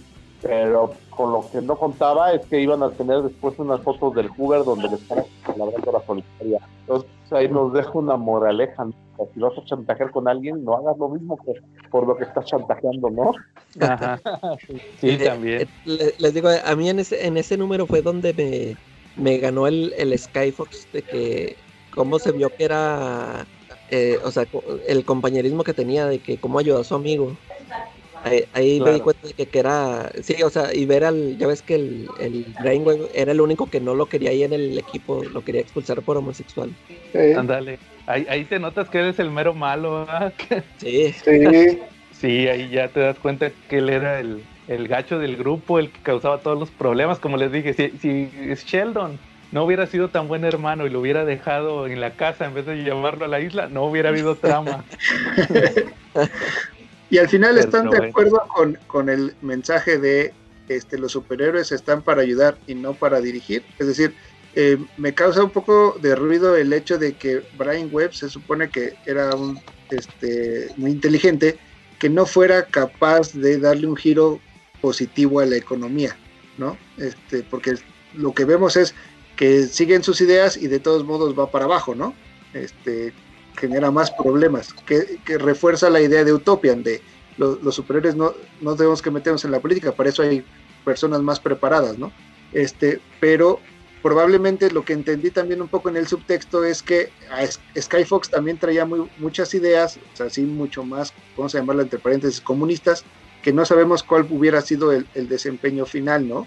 Este, probablemente no, no quiere decir que, que el involucramiento de los superiores solamente tenga que ser a nivel superficial, sino que tal vez pudieran cambiar el, el mundo, ¿no? Que es algo que eh, desgraciadamente en todas las obras el, mensaje es no, ¿no? Como ya vimos en, Escuadrón Supremo o en, muchas otras, ¿no? O en, Watchmen, etcétera. Este, pero ustedes al final lo entienden como que los superiores no deberían involucrarse en. Es que yo, yo digo que los superhéroes no podrían ayudar en, en esa clase de temas, o sea, en economía. Ahí los, yo digo que los superhéroes, o sea, por más eh, superpoderes que tengan, esos son otros, es tema aparte, o sea, no, no van a ayudar a la economía con visión de rayos X o no sé, o sea, como que por eso, como que es lo que decía el, el Utopian, que déjaselos a ellos, son, son sus broncas y ellos lo van a resolver como, como puedan, van a tener sus altibajos, pero pues van a salir. O sea, nuestros poderes no, no van a poder con eso, con economía. Es que yo creo que el plan de, de Walter no funcionó, no, no por eso, sino porque ellos no contaban. eh, el plan funcionaba igual que, la, igual que el comunismo, en papel funcionan, pero en, en aplicación no funcionan. Él, él no contaba con el papel humano que luego se le iban a revelar o que iba a haber protestas. Para que los planes de Walter de la economía funcionaban, funcionaran, tendrían todos que funcionar como relojito suizo. Sí. Y por Que- eso no, Y Eh, que era él- lo él que le hacía pensar al, al Brandon, ¿no? Que, o sea, se los presentaba ahí de que este, el Brandon los corría y estos le aplaudían, pues porque, por órdenes del, del Brainwave. solo así los, solo así va a funcionar si, si él les, Ajá. los estuviera controlando así. Sí, claro. Eso fue el detalle. ¿Tú, Charlie? Pues yo creo que no deberían de intervenir, güey. Digo, en palabras de la, de la doctora Carla Soften, conocida villana y conocida heroína en el universo Marvel, un día le reclamó a Zemo cuando eran Thunderbolts. Solamente a ti se te puede ocurrir la idea, la, la boludez de querer gobernar al mundo, güey. Con todo ese pinche trabajo que hay que hacer cuando lo gobiernas, güey. Siempre es mejor nomás tener el billete. Pienso en eso igual. Es como, fíjate, yo, ya, ya ves que te- tú, este, es, estos cómics de Paul Dini y Alex Ross, que no te Ajá. gustaron, ¿no? Este, Me dieron pero- hueva. Pero fíjate, es, ese cómic, el de Superman, creo que ten- tiene ese mensaje de que su- en ese cómic se trata de que Superman quiere, quiere ayudar a, la gente esa que tiene hambre ahí en África y no sé qué, o sea, se quiere meter en guerras, o sea, quiere, quiere hacer esto, la paz mundial. Y, ahí queda muy claro en ese cómic de que ni él ni Superman va a poder este, solucionar ese problema, porque va a llevarles, va a llevarles comida allá a África y no lo dejan, o sea, los guerrilleros lo tumban y, o sea, es la condición humana, o sea, ni Superman puede solucionar esos problemas. Exacto. Sí, sí, que, que les, de- les dejaban la comida, pero llegaban los guerrilleros y se la llevaban o les disparaban. O Se sea, no, no, podía- no, no podían estar, no podía estar las 24 horas viendo. O sea, es que es, es eso. Son humanos, se pueden equivocar. Entonces, el chiste es dejarlos ser, no podían intervenir porque ese mismo factor de era el que les iba a jugar en contra. Pero va un poquito en contra de lo que vemos en Authority, por ejemplo, ¿no? Donde ellos dicen, a huevo que se puede, ¿no? Y, este, y empiezan a hacer, y ellos sí se meten algo a desestabilizar, a cambiar gobiernos, a tratar de combatir la hambruna, a dar refugio político, que son, es un lado completamente opuesto a esta visión, ¿no? De los superhéroes. Pero es que yo creo que depende de quién lo mira. O sea, ahí Miller, la- según Miller, no se puede. Según Warren Ellis, sí se puede. Se puede.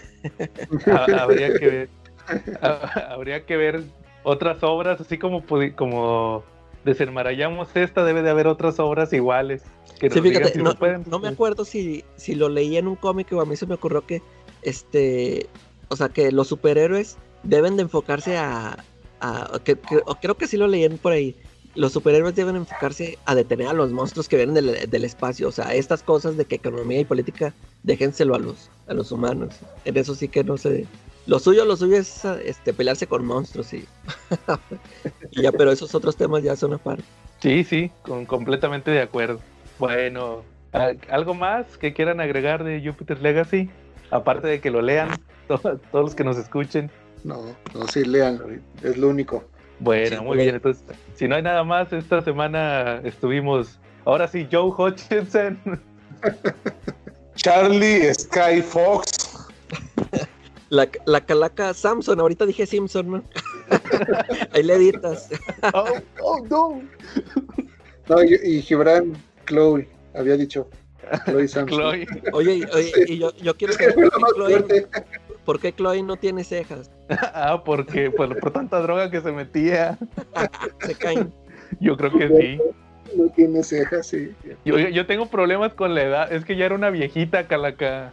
Ah, que eh, es que como no leíste el último número de Circle, eh, al final salen, o sea, los tuvieron en los 60, entonces ya tenían más de 50 años. órale. No envejecían. Eh, Este es uno de los problemas que tengo con el cómic. Sí. Que las edades son muy, este, como que de repente se les va la onda con las edades de los personajes. Pero bueno, muy bien. Y entonces, ahora sí. Y, ay, gracias a Quetzal Gilbrán que nos acompañó también esta semana rompiendo el récord de David. Saludos, David. Saludos, David, te quedaste atrás. El futuro Muy es bien. ahora. Oíste, viejo. y nos vemos la próxima semana.